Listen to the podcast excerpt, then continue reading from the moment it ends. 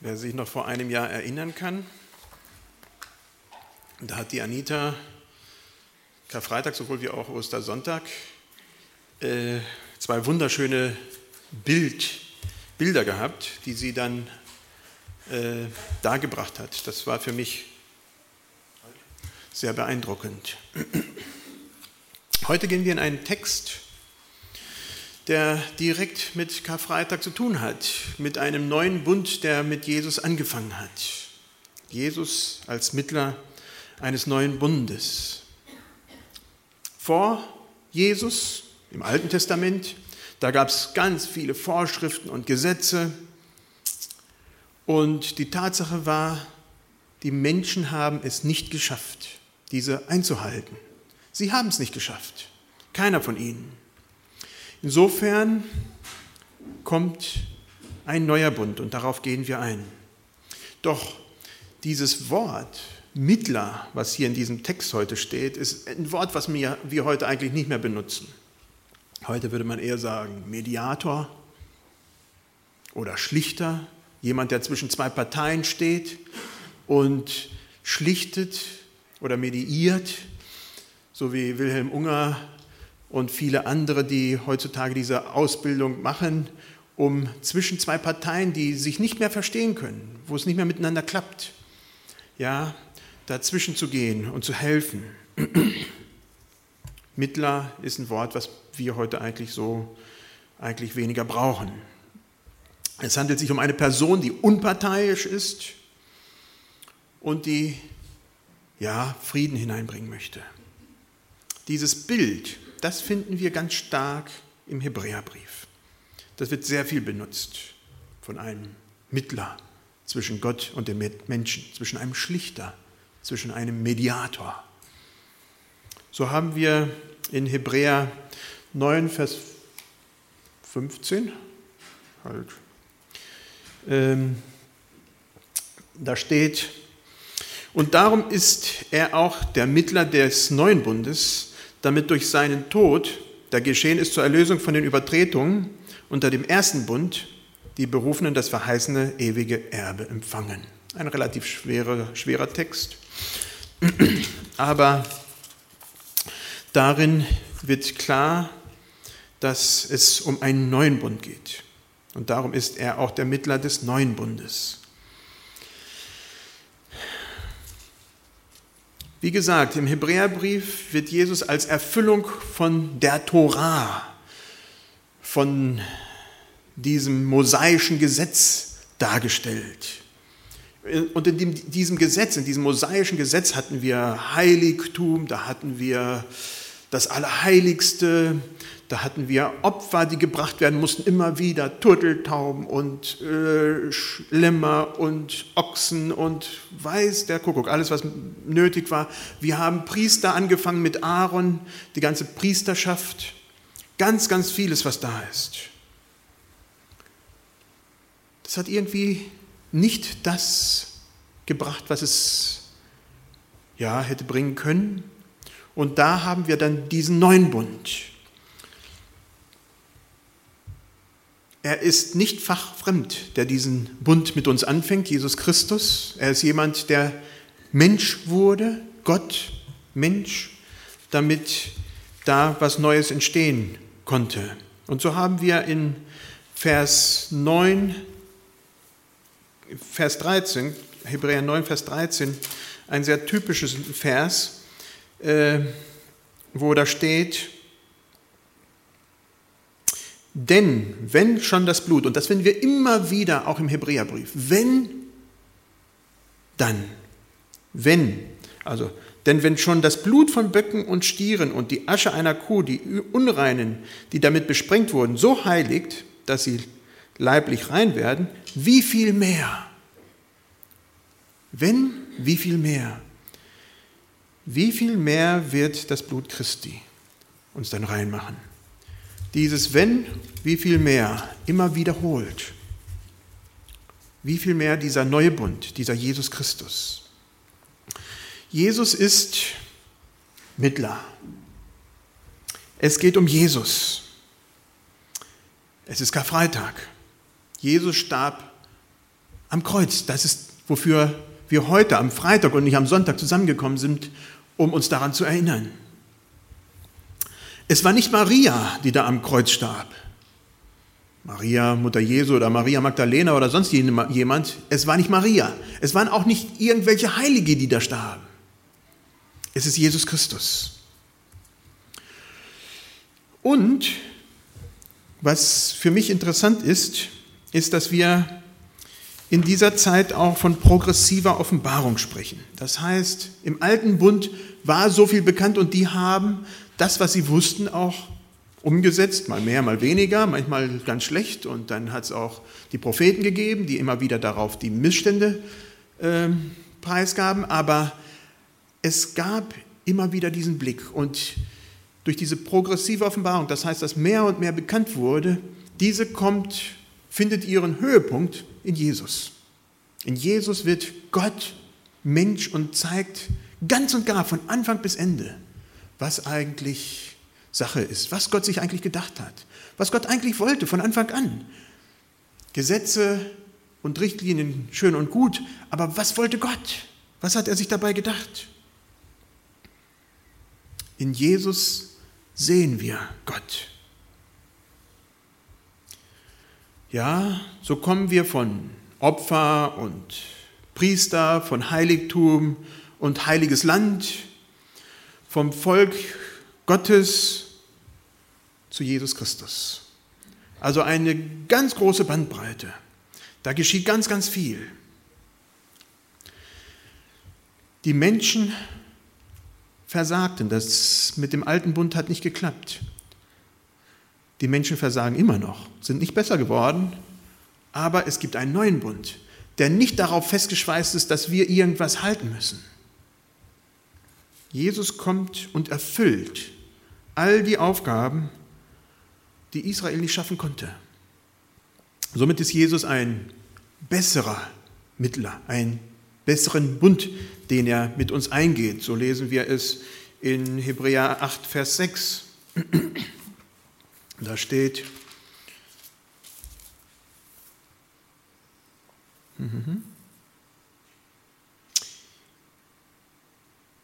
Jetzt aber ist ihm ein und so erhabener Priesterdienst übertragen worden, weil er auch Mittler eines besseren Bundes ist, der auf bessere Verheißungen gegründet ist.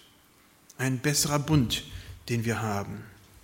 In Jeremia 31, 34, da steht als Vorschau vom Alten Testament ins Neue, und es wird keiner den anderen, noch ein Bruder den anderen lehren und sagen, erkenne den Herrn, sondern sie sollen mich alle erkennen.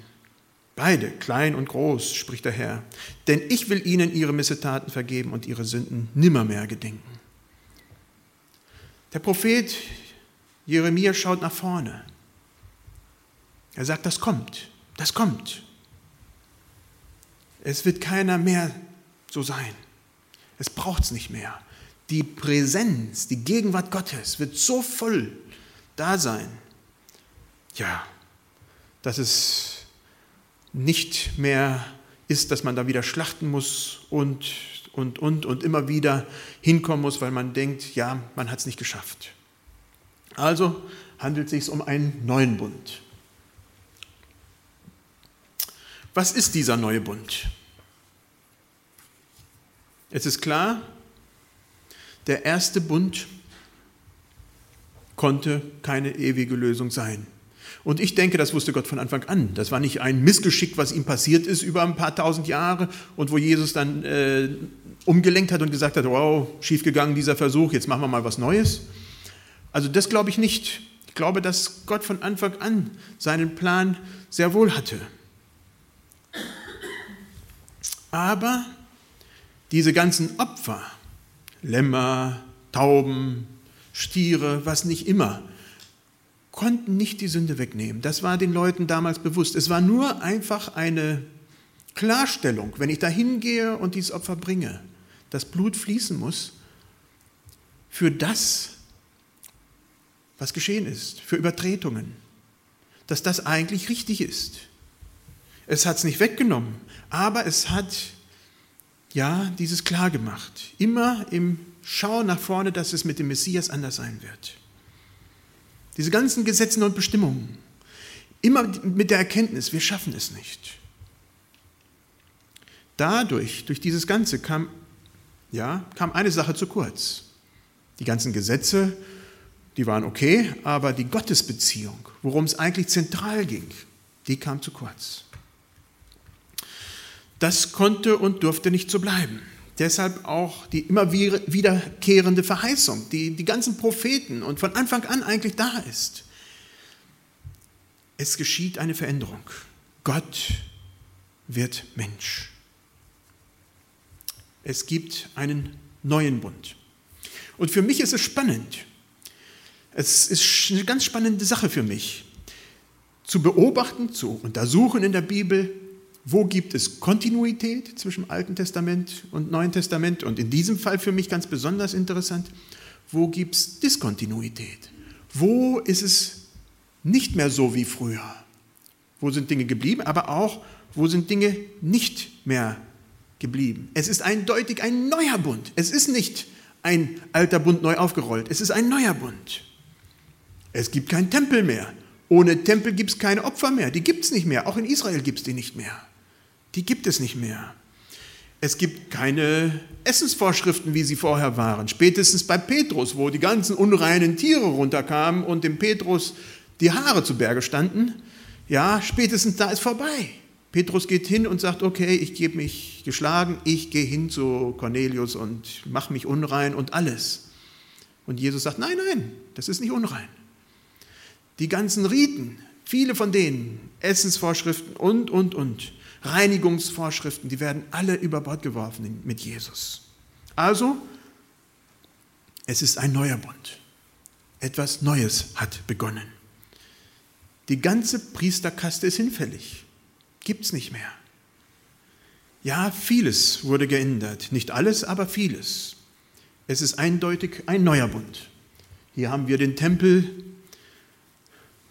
als ein Beispiel, wie es war und wovon das Ganze lebte.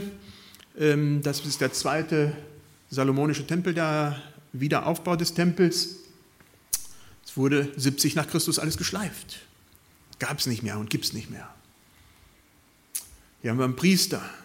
Also eine Herrlichkeit, diese ganze Pompösität, die dahinter steht. Ja, also auf die Opfer habe ich dann darauf verzichtet. Da dachte ich, das muss man zwar ist Karfreitag, aber das muss man nicht gerade zeigen. Ja, also da stand ein Riesenapparat dahinter, möchte ich mal sagen, im Alten Testament, das das aufrechterhielt. Und das wird mit Jesus platt gemacht. Und wie geschieht's? Die Basis dieses Ganzen ist Leben, Tod und Auferstehung Jesu Christi. Jesus Christus ist im Zentrum.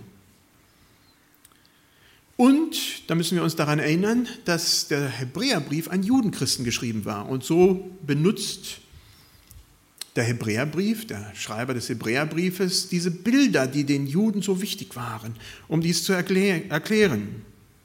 Für sie war, und das wird auch im Hebräerbrief äh, erwähnt, war Jesus zentral aber sie haben noch das Verständnis vom Alten Testament mit sich gehabt. Und so wird das Lamm Gottes durchaus äh, erwähnt, mit dem wir so wenig anfangen können, die wir nicht regelmäßig schlachten gehen und Sündenvergebung suchen durch, durch Lämmer oder durch andere Sachen.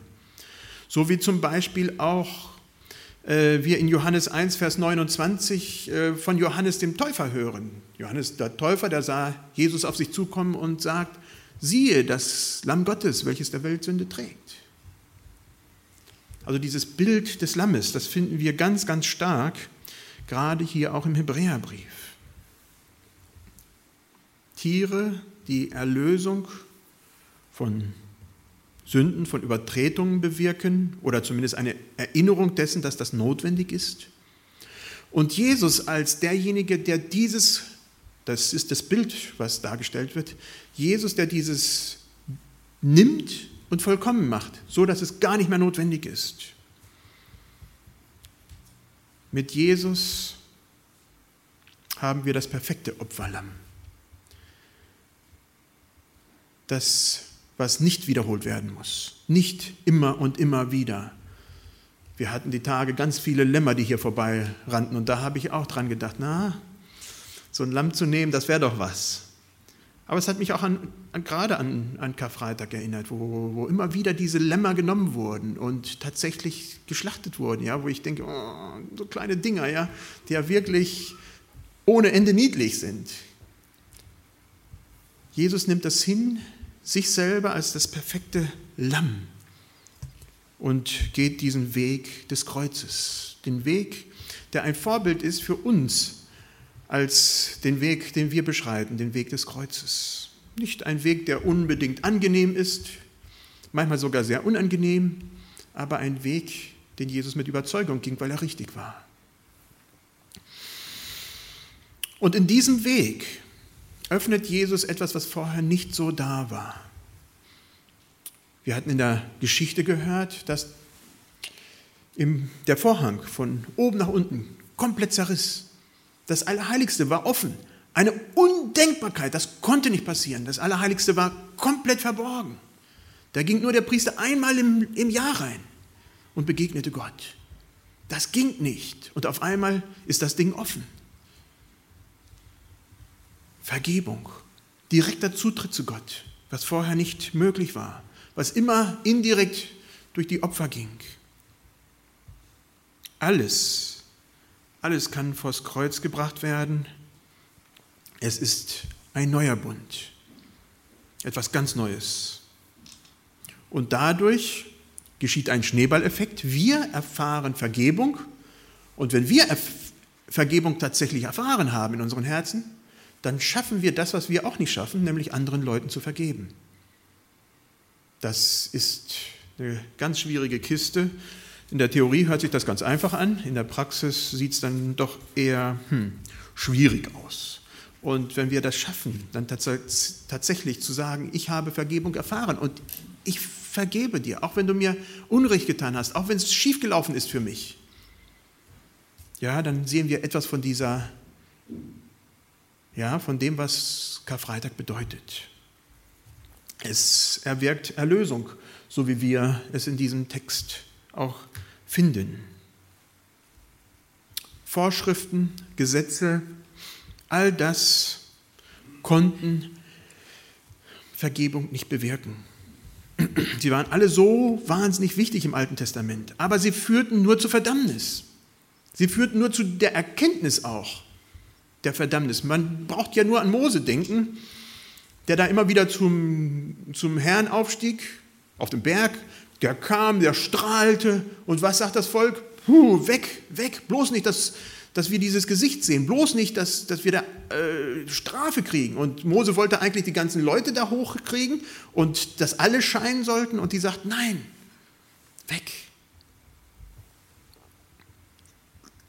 Es war eine Last, die immer wieder auf dem Volk ja auf dem Herzen des Volkes lastete, weil sie es nicht tragen konnten. Diese Gegenwart Gottes, es war zu viel. So erweckt Jesu Tod und auch Auferstehung diese Erlösung dieser Last von etwas, was man nicht tragen kann. Wir brauchen nicht mehr alles richtig machen. Wir brauchen nicht mehr in dieser Angst leben, irgendwo einen Fehler gemacht zu haben und dann wieder hinzurennen und nochmal ein Opfer zu bringen. Das ist schon etwas. Die Konzentration liegt jetzt auf Jesus, nicht auf unsere Gebote und Gesetze. Nicht darauf, dass ich alles richtig gemacht habe und wehe dem, ich habe was vergessen, dann muss ich doch nochmal hinrennen und noch ein äh, Opfer darbringen. Das führt zu richtiger Freiheit. Für mich ist das so wie ein Beispiel beim Autofahren. Da gibt es natürlich verschiedene Möglichkeiten, wie man Auto fährt. Das eine ist, man fährt ganz vorsichtig und guckt auf jedes Schild und achtet, dass man bloß die ganzen Gesetze hält. Das ist ein Anfang. Ja, wenn man in der Fahrschule ist, dann, dann muss das so sein. Ja, man muss das ja auch irgendwo mal intus kriegen, im Blut kriegen. Genauso wie das Zwischenspiel zwischen Kupplung und Gas und, und Bremse. Das, irgendwann ist das automatisch, aber am Anfang ist das halt eben schwierig. Aber es ist ein ständiges, konzentriert Fahren mit der Angst, oh, ich könnte da was falsch machen. Irgendwann einmal löst man sich davon. Ja, und dann klappt es mal mehr, mal weniger gut, aber ich denke, man setzt sich ins Auto ganz entspannt und fährt. Konzentriert, dass es klappt. Nicht auf dieses einzelne Gebot, dass man dann auf einmal da äh, komplett versagt hat, sondern man fährt getrost. Und ja, falls nicht klappen sollte, dann ist auch die Polizei noch da.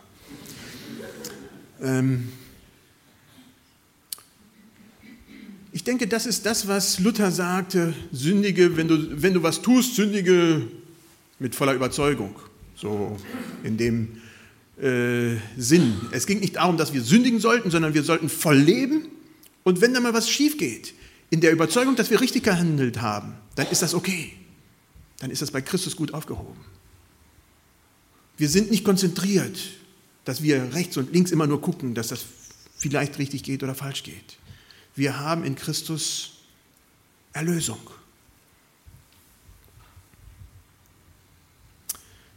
Erlösung erfährt jeder, der zu Jesus kommt und sich von ihm führen lässt. Römer 8, Vers 14. Da steht ziemlich klar, denn alle, die sich vom Geist Gottes leiten lassen, sind Söhne Gottes.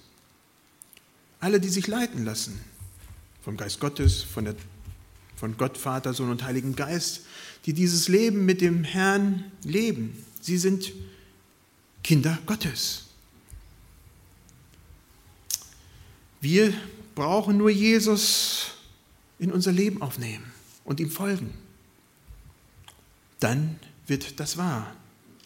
Wir brauchen unser Leben ihm anvertrauen, dann werden wir diese Erlösung erfahren nicht diese Angst im Herzen zu haben, ich habe irgendwie was falsch gemacht und bin doch gegen die Leitplanke gedonnert und, und alles schiefgelaufen in meinem Leben.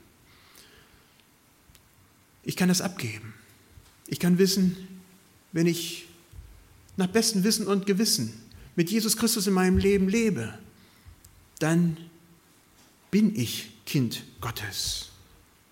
Das ist Erlösung, dass man diese Freiheit hat im Herzen, dass man nicht da diese, diesen Zwang hat, immer zu denken, es ist schiefgelaufen und jetzt habe ich alles verpatzt, jetzt, jetzt ist doch wieder alles daneben gegangen. Diese Erlösung hat viele Facetten.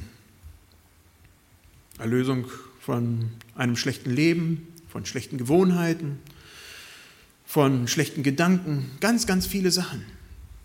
Aber das geht viel, viel tiefer. Das ist, hat mit Frieden zu tun, Frieden im Herzen, Freiheit, nicht gefangen sein in etwas, was so ein Korsett in mich hineinlegt und wo ich immer wieder Angst habe.